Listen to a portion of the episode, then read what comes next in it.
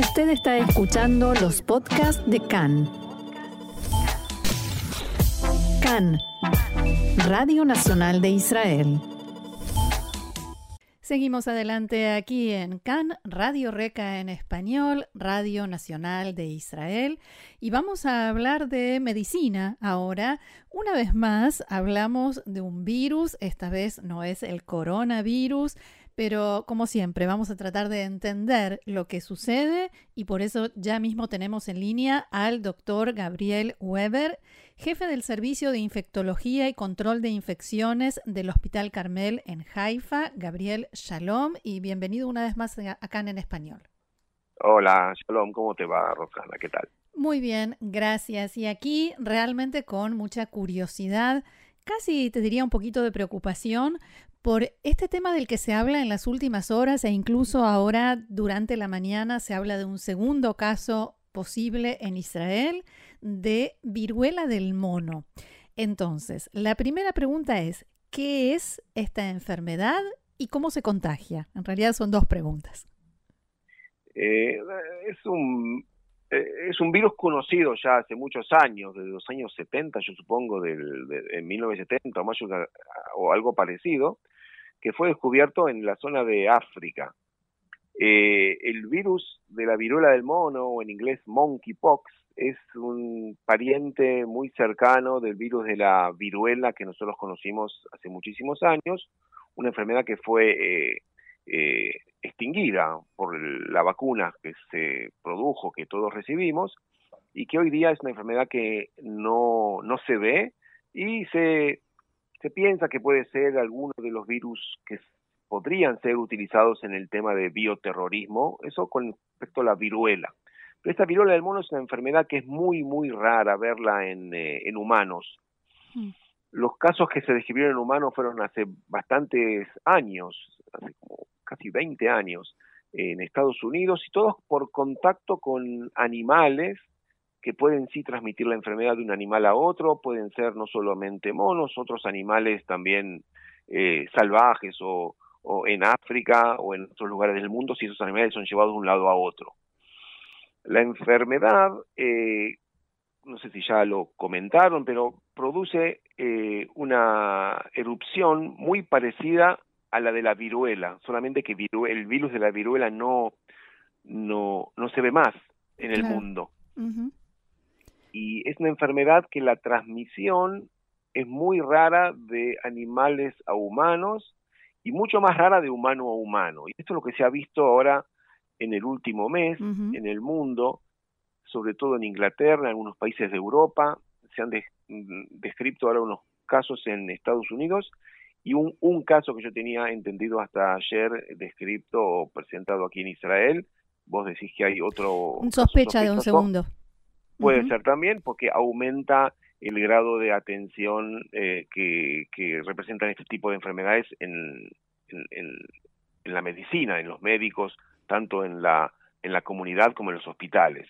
Y la enfermedad es raramente transmitida de humano a humano, pero hay un lo que se piensa es que como no se sabe bien cómo llegó este virus de los animales a los humanos y se está viendo en varios países, se toman precauciones extras que son la de tener mucha, eh, eh, mucha alerta en cuanto al diagnóstico y en cuanto al eh, aislamiento de este tipo de pacientes que pueden tener o transportar este virus, se hacen con las máximas precauciones que nosotros tenemos en los hospitales. la gente la conoció hace dos años con el tema del corona y nosotros teníamos de antes que son eh, habitaciones que tienen una presión negativa del aire para que el aire no salga y que sea más controlable el manejo de virus eh, por aerosoles. Y por supuesto usar este el equipamiento que usamos los médicos o el servicio o los eh, enfermeros y médicos que atienden a este tipo de pacientes con las máscaras N95 y los los guardapolvos que son descartables para no tener contacto con, eh, sobre todo con secreciones de este tipo de, de sarpullidos que pueden eh, tener la gente de esta erupción, que pareciera que el contacto ha sido un contacto estrecho con eh, secreciones de esta erupción que puede aparecer en, en, pacientes que contraen la enfermedad. ¿Son como una especie de llaga o, o algo similar? Empiezan como unas ampollas eh, y se pueden llegar a, a, a, explotar, pero en general son ampollas como un, se ven como blancas, con un contenido blanco y que aparecen eh, en forma bastante, eh, en, el, en, la viruela del mono es más regional, puede aparecer, mm. en la viruela común, por supuesto, es generalizado también puede ser en la viruela del mono, y que eh, lo característico es que todas estas lesiones tienen la misma edad, lo que nosotros llamamos, están en el mismo estado.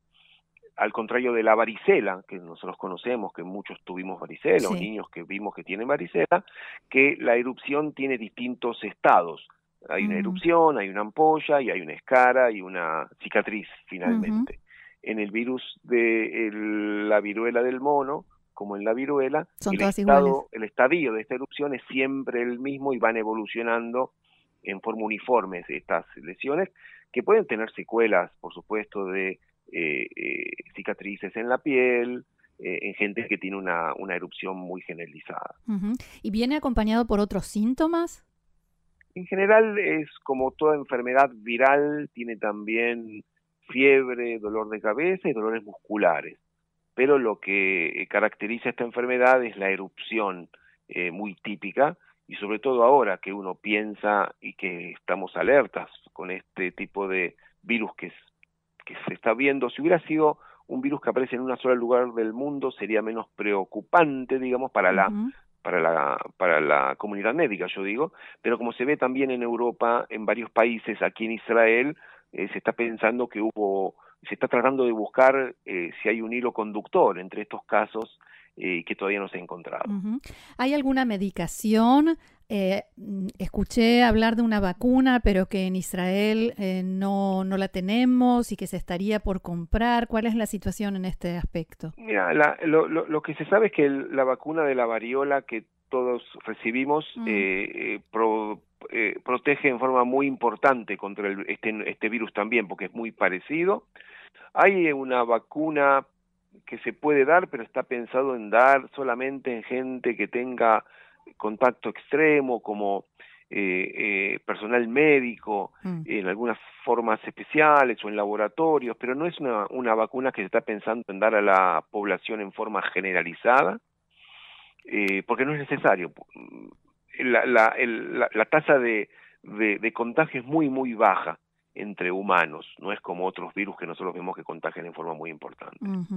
Y hay, tratamientos antivirales eso, eso que se han probado para el virus de la variola y que eh, están en el arsenal médico que nosotros tenemos, que por ahora la mayoría de los casos no necesitan un tratamiento antiviral especial, solo que sean casos complicados o con pacientes inmunocomprometidos. En ese mm. caso sí se puede pensar en un tratamiento o combinación de tratamientos antivirales contra el grupo este del virus de la variola, la viruela, lo que sería en español. Sí. Eh, anoche hubo una reunión sobre este tema en el Ministerio de Salud, el, equipo médico que se ocupa de prevención de epidemias eh, y de pandemias. Estamos ante, eso nos indica que estamos ante una pandemia. ¿Cómo, en qué momento se decide? Y en base a qué parámetros, cantidad de casos o cantidad de lugares donde se expande un virus, en qué momento se decide, ok, estamos ante una pandemia, hay que actuar en consecuencia. Mm, yo no, yo no creo que estamos en... Eh, eh, hay, hay definiciones eh, de la epidemiología que se ha, no, sé, no sé si ha tergiversado, pero toda la gente utiliza el nombre pandemia como si fuera algo muy normal. hay, hay enfermedades que son endémicas, se puede producir una epidemia de una enfermedad y la pandemia ya es algo globalizado eh, en todo el mundo. La epidemia es cuando hay más casos de los esperados de una enfermedad.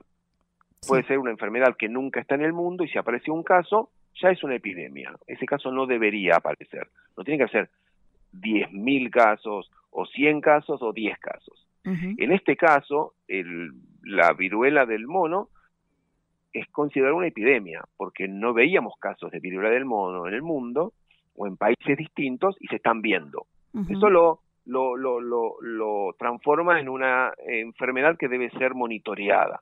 para llamar una enfermedad pandemia tiene que ser una epidemia mundial, que en la mayoría de los países del mundo este mismo virus está apareciendo en forma muy, muy, muy alta.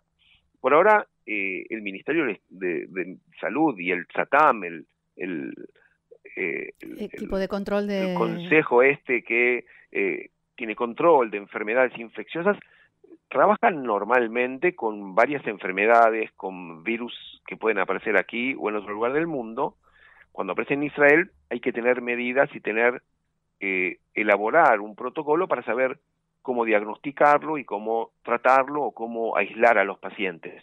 Eso es lo que se va a hacer, supongo, o se hizo ayer en esta reunión del, del Consejo este de Epidemiología.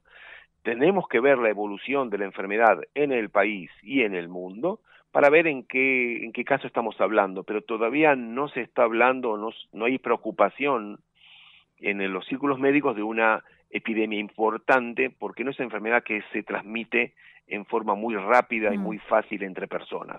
Eso es lo que nos deja un poco más tranquilos.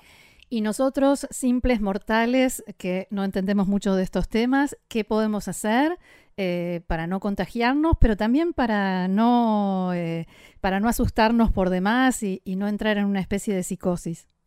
No, vida normal. Eh, no creo que hay que preocuparse en forma especial por este virus.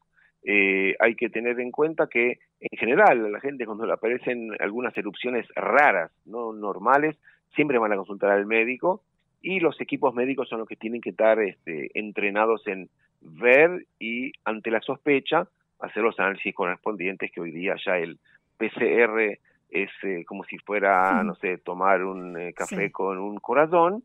Eh, hacen PCR no solo para el corona, sino que hay para muchas otras enfermedades que nosotros podemos diagnosticar. No podemos hacer nada como no viajar a determinados lugares o ponernos otra mm. vez una mascarilla. No es necesario no viajar a lugares en general eh, lo que se recomienda es no estar en contacto con las erupciones estas, y es algo muy natural. Una persona que tiene una erupción en forma muy prominente eh, se cuida, eh, tiene una higiene personal o se pone una, un vendaje en esa zona y así se disminuye en forma muy importante la transmisión. O sea, sentido común, aplicar el sentido común, me parece. Exactamente, por ahora la vida normal y no es preocupante para la población general. Muy bien, doctor Gabriel Weber, jefe del Servicio de Infectología y Control de Infecciones del Hospital Carmel, allí en Haifa. Muchísimas gracias por haber dialogado con nosotros y por habernos tranquilizado. Y será hasta la próxima. Bueno, que sea cuanto menos eh, es posible tener que hablar de este tipo de enfermedades y más por cosas buenas. Ojalá. Gracias, Shalom. Adiós.